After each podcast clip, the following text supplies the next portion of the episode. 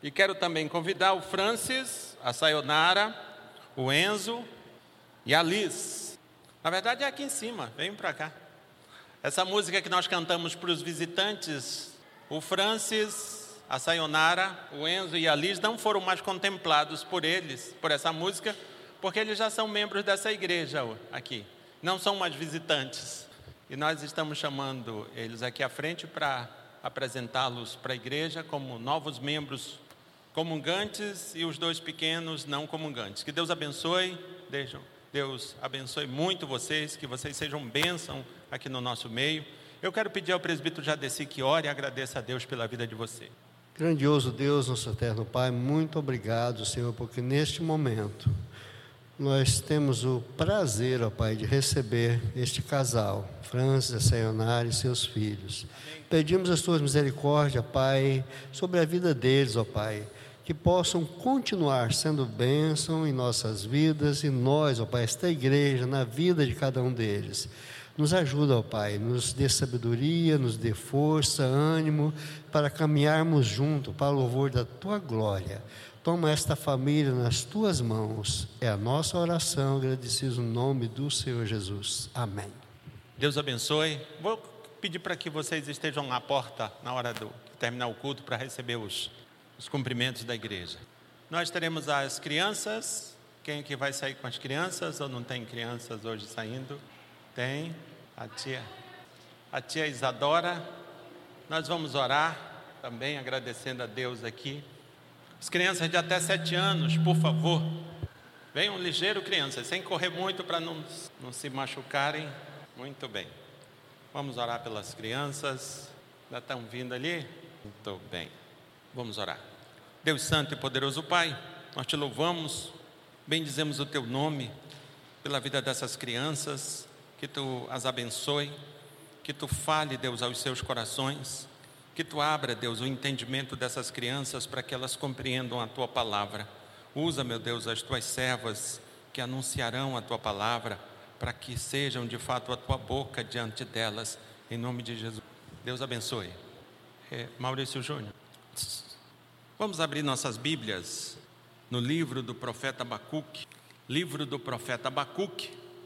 Livro do profeta Abacuque, no capítulo 2. Eu estou com um uma pequena microfonia aqui na, no meu livro do profeta Abacuque, capítulo 2, do verso 1 ao verso 5. Quem achou, diga glória a Deus. Muito bem. O texto da palavra de Deus nos diz o seguinte: profeta Abacuque, capítulo 2, do verso 1 ao verso 5 Por-me-ei na minha torre de vigia, colocar-me-ei sobre a fortaleza e vigiarei para ver o que Deus me dirá e o que respo e que resposta eu terei à minha queixa. O Senhor me respondeu e disse: Escreve a visão, grava sobre tábuas, para que a possa ler até quem passa correndo porque a visão ainda está para cumprir-se no tempo determinado, mas se apressa para o fim e não falhará. Se tardar, espera-o, porque certamente virá, não tardará. Eis o soberbo, sua alma não é reta nele, mas o justo viverá pela sua fé. Assim como o vinho é enganoso, tampouco permanece o arrogante cuja ganância, cuja gananciosa boca se escancara como sepulcro e é como a morte, que não se farta. Ele ajunta para si todas as nações e congrega todos os povos. Vamos orar ao nosso Deus. Deus, louvado e bendito é o teu nome, por cada uma das pessoas que tu trouxe a esse lugar. Muito obrigado muito obrigado, Deus, por tudo quanto já foi feito aqui neste lugar. Muito obrigado por cada cântico, por cada hino, por cada oração, por cada leitura. Muito obrigado. Deus, louvado, adorado e bendito é o teu nome. Senhor, que tu nos abençoe para que realmente sejamos encontrados por Ti como verdadeiros adoradores. Agora, Deus, quando lemos a Tua palavra e pretendemos expor a Tua palavra, que Tu tenha compaixão, meu Deus, de nós, que Tu tenha compaixão de mim, para que de fato a Tua palavra seja exposta, para que assim, Deus, as pessoas que estão aqui, as pessoas que participam de forma remota, possam ser abençoadas por esta palavra, porque é a tua palavra que traz ordem ao caos, é a tua palavra quem tem poder para salvar, que tem poder para salvar. Por isso, meu Deus, que tu tenha misericórdia, compaixão de mim, para que eu não fale de mim mesmo, mas que eu fale a tua palavra, porque esta sim é que tem poder, esta sim é quem transforma.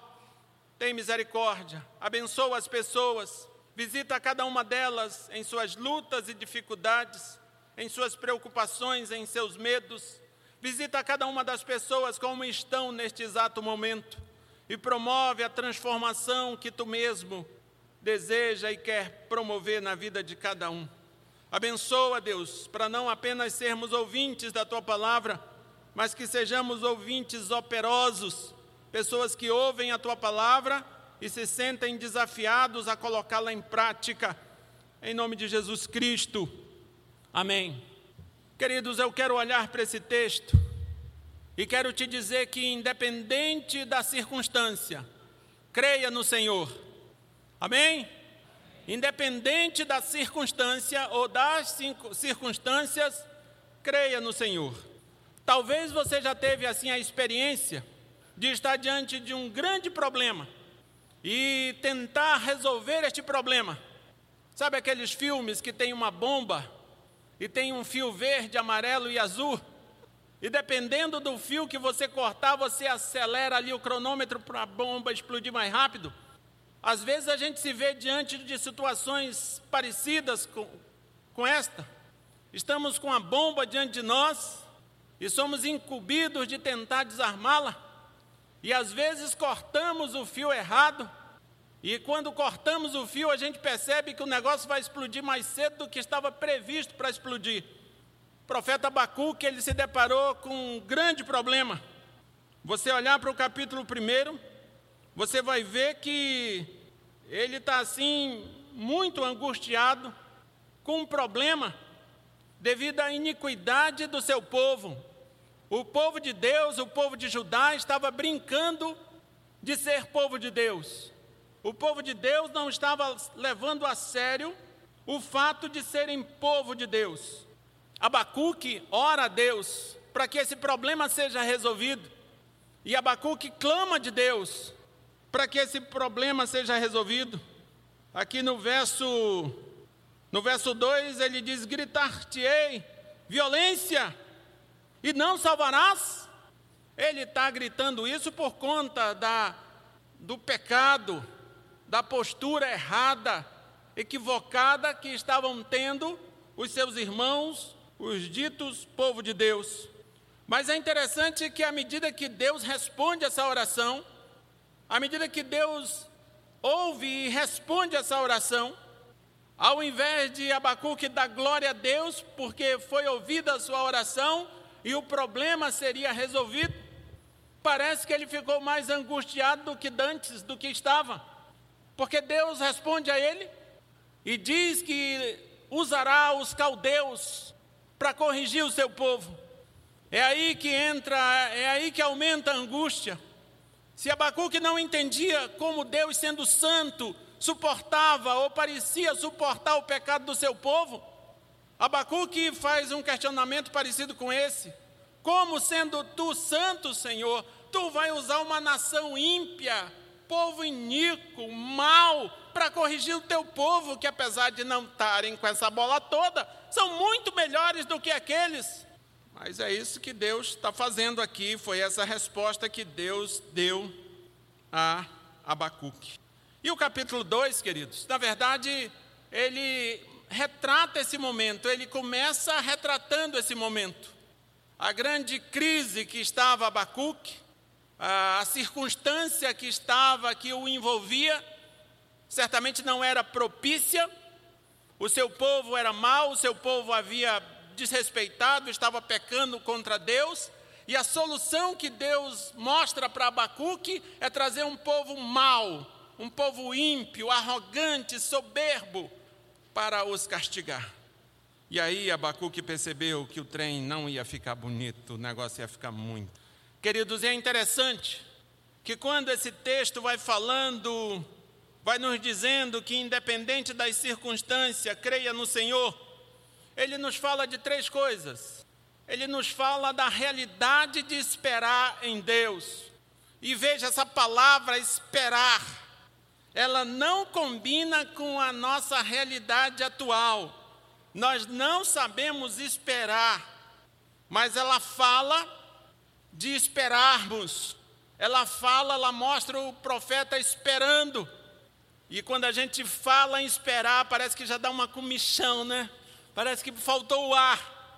Mas ela fala de esperar. Uma outra coisa que ela fala é da revelação da palavra de Deus, revelação da vontade de Deus.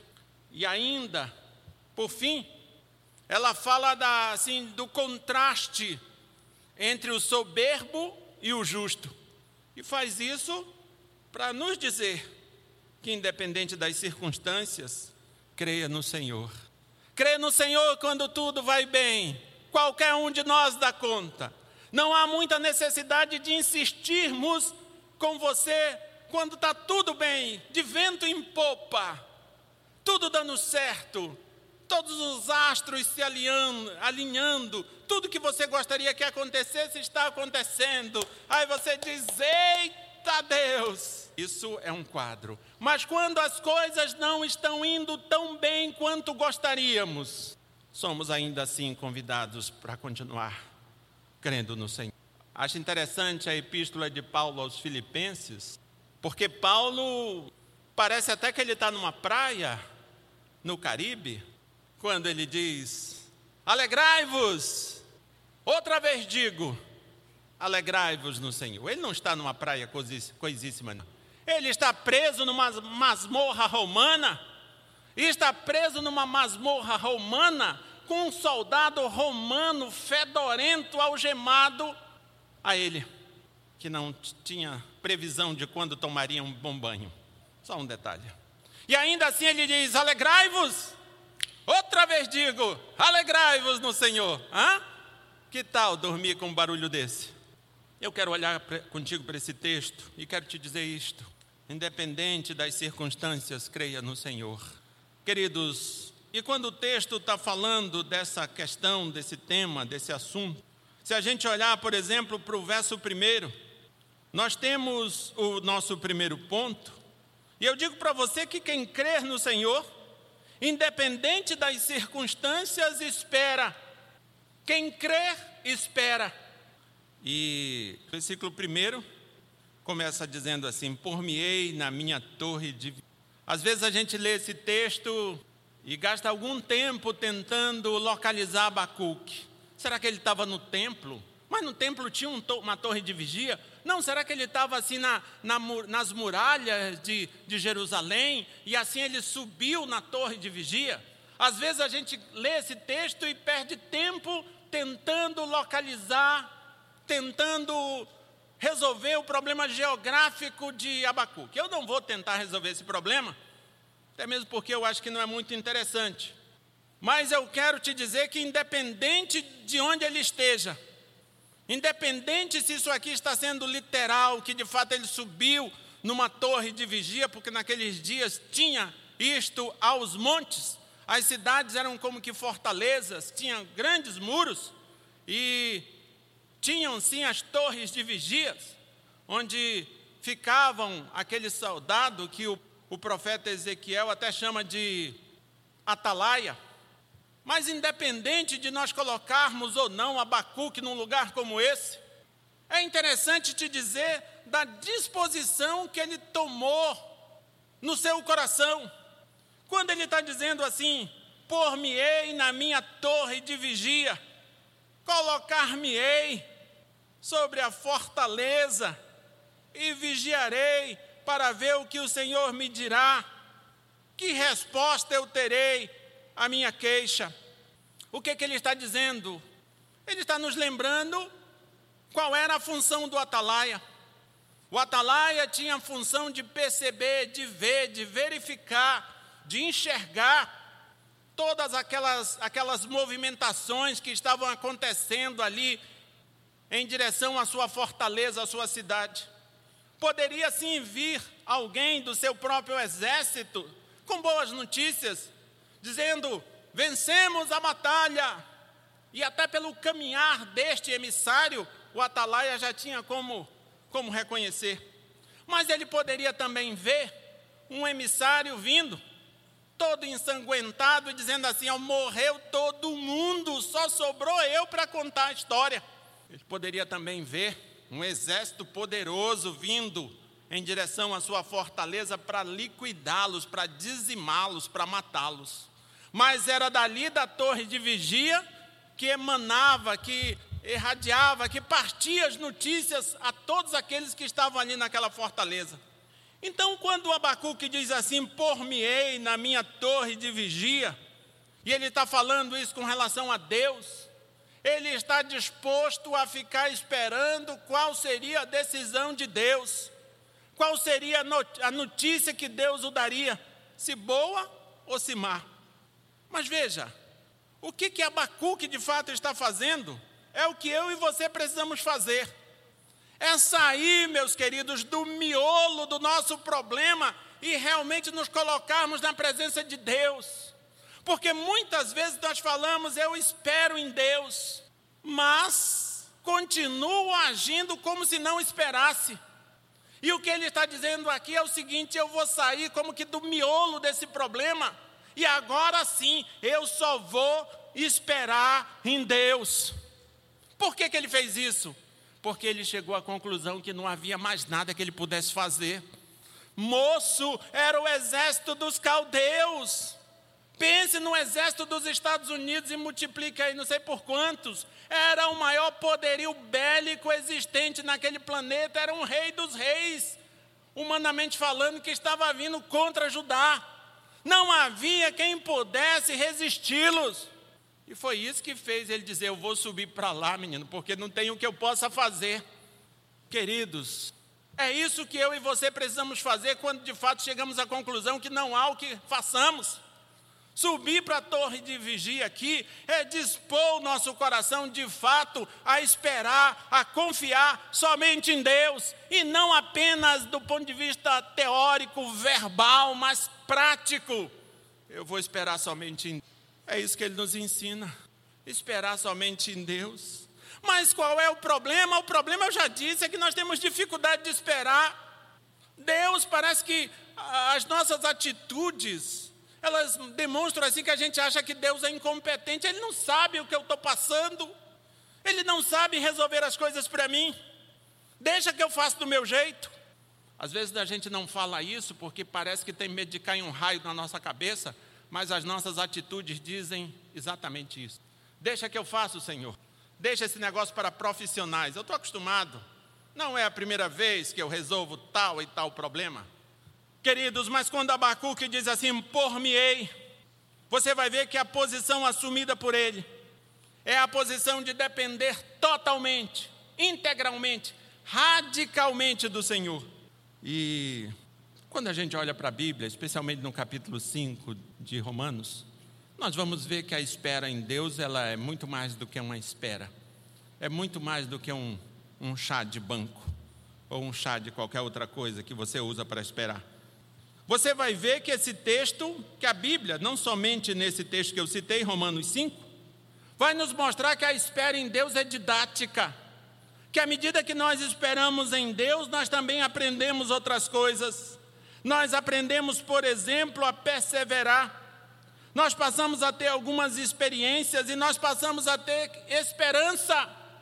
Queridos, talvez seja essa a razão que, que nos leva a dizer que somos crentes, mas as pessoas olham para nós e não veem em nós perseverança, e nem você mesmo consegue ver em você perseverança.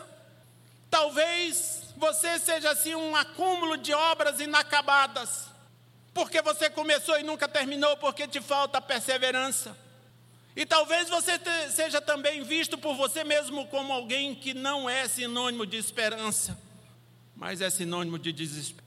Porque você não aprendeu, talvez você até aprendeu a dizer adeus, né? Mas não aprendeu a ter esperança. E a questão aqui não é aprender a dizer adeus, a questão aqui é aprender a ter esperança, a questão aqui é aprender, melhor dizendo, esperar. É muito mais urgente aprender a esperar do que aprender a dizer adeus. Queridos, esse texto nos diz que se que quem crê no Senhor, independente das circunstâncias, espera no Senhor. Que eu e você aprendamos a esperar no Senhor. Que a gente não queira continuar esperando em nós mesmos, que a gente chegue à conclusão que em nós mesmos não há solução, que a solução vem do Senhor. Queridos, esse texto nos dá uma segunda lição do verso 2 ao verso 3, agora vai nos dizer que quem crê no Senhor dá importância à revelação de Deus.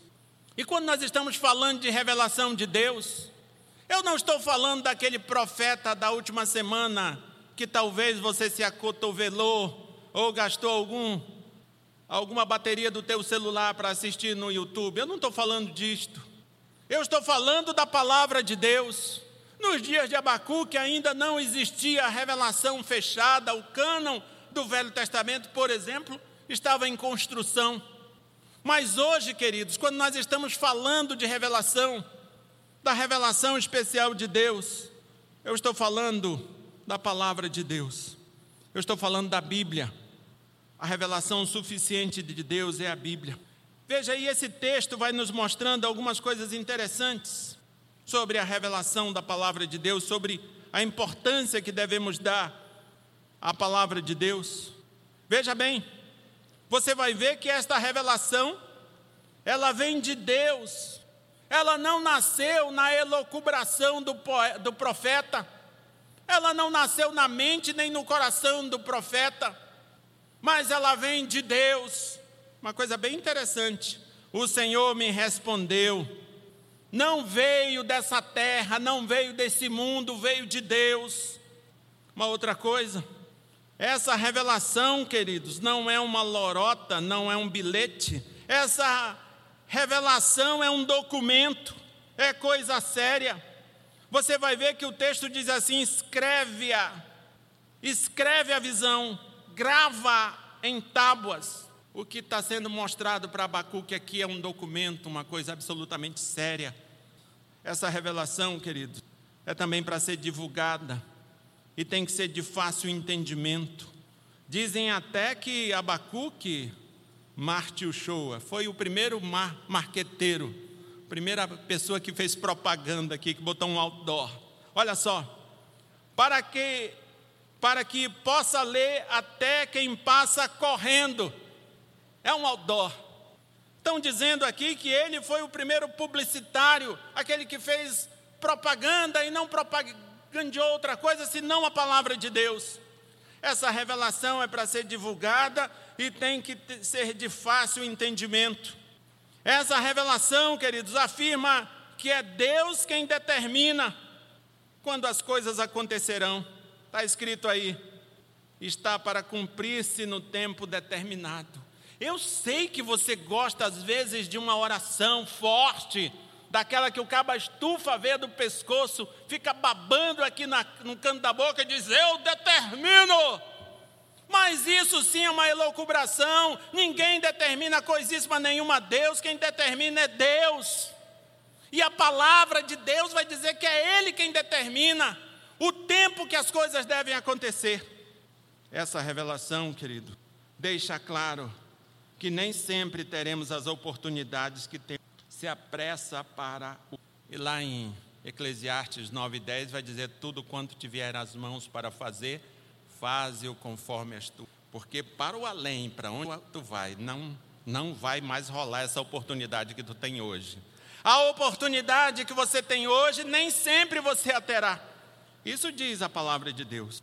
Uma outra coisa, essa revelação afirma que as promessas de Deus se cumprem, não falhará. Se tardar, espera.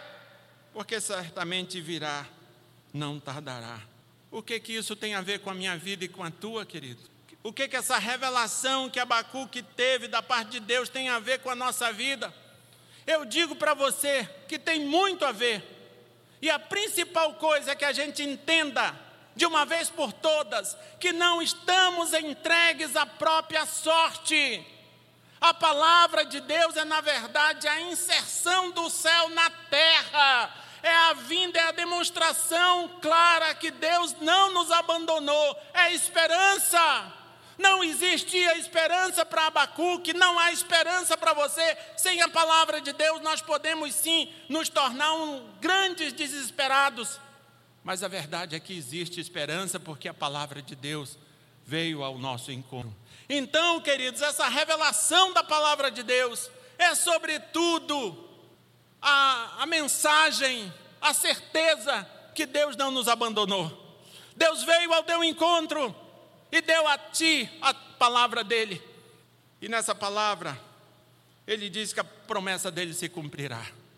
E é ele quem determina, ele é soberano. Não importa qual seja o tamanho do exército caldeu, não importa que alguns judeus estão brincando de levar a palavra, brincando com a palavra de Deus. Deus é soberano e é Ele quem determina. E qual seria a terceira lição que esse texto nos dá? Agora está aqui dos versos 4 a 5. Quem crer no Senhor, independente das circunstâncias, sabe que há diferença entre o justo e o soberbo. Olha como é que começa o verso 4. O verso 4, queridos, ele é o principal verso, o principal é o coração do texto de Abacuque. Na verdade, o verso 4 ele concentra toda a lição do profeta Abacuque. Nós sabemos que o profeta Abacuque é chamado, é dito profeta menor, não porque tem menos importância do que os outros, é menor por conta do volume que fora escrito.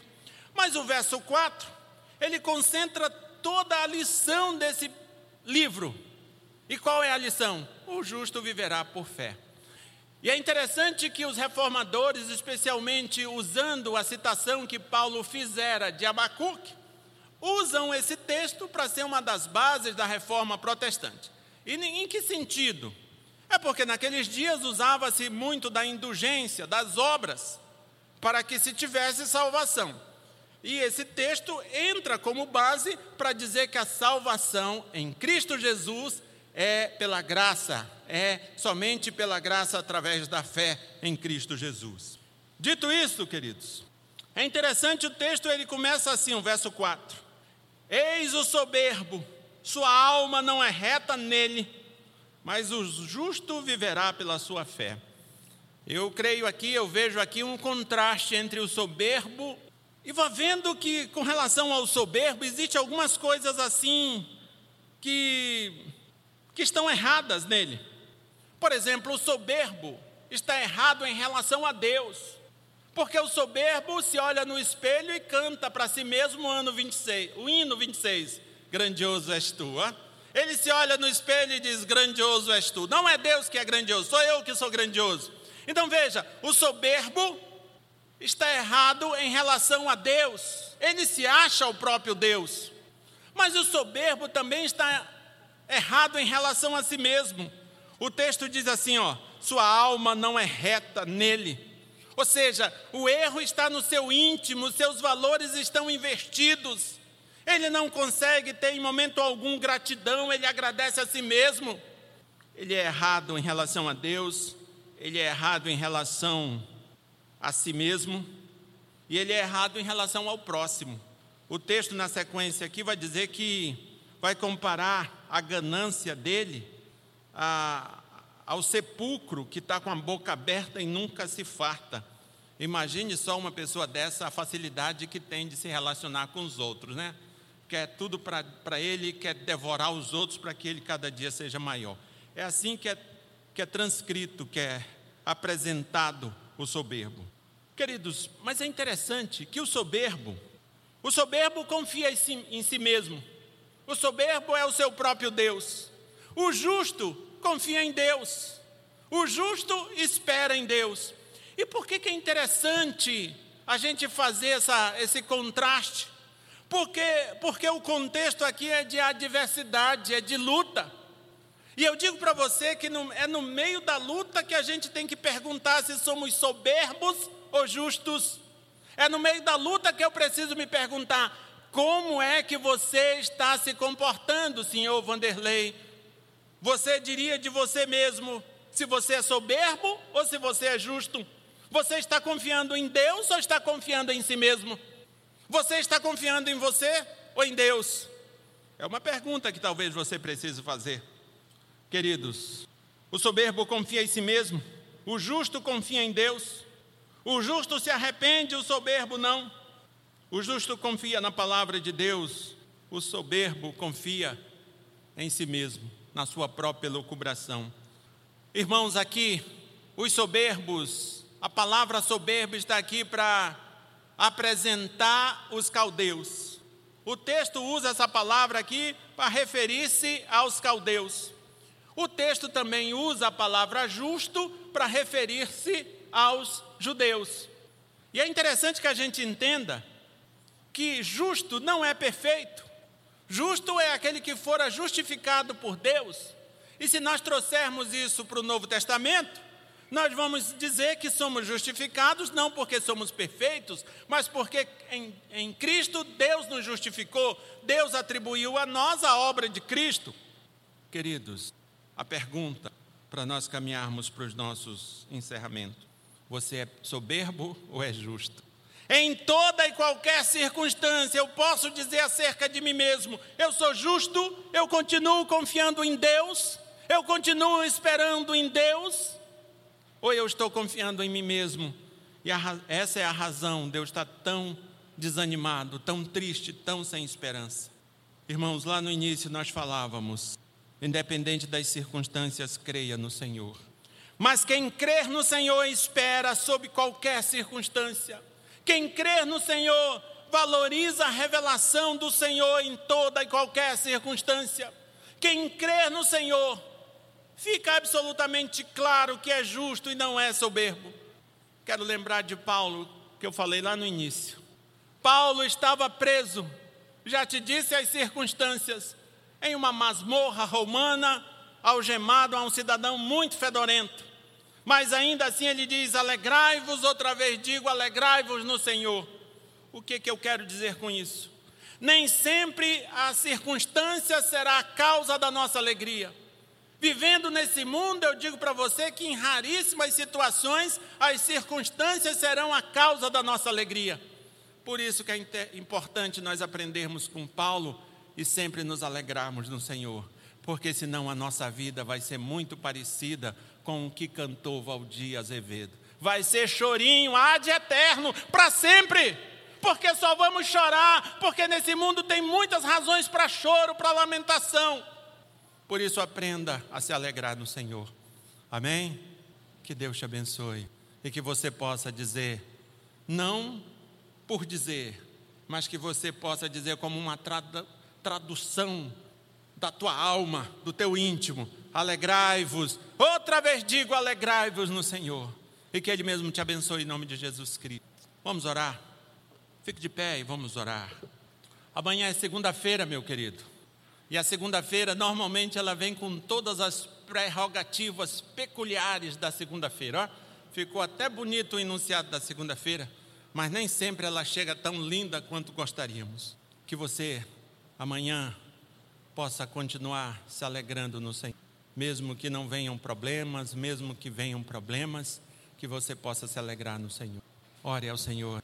Diga para o Senhor: eu vou sair do problema, deixar, vou esperar somente no eu vou me alegrar, porque a palavra do Senhor é um retorno de Deus para mim, que me diz que Ele não me abandonou, que Ele não esqueceu de mim.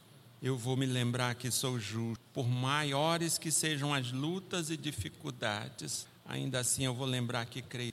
Deus Santo e poderoso Pai, eu estou, estamos em Tua presença e queremos Te louvar, Te adorar, bem dizer o Teu nome.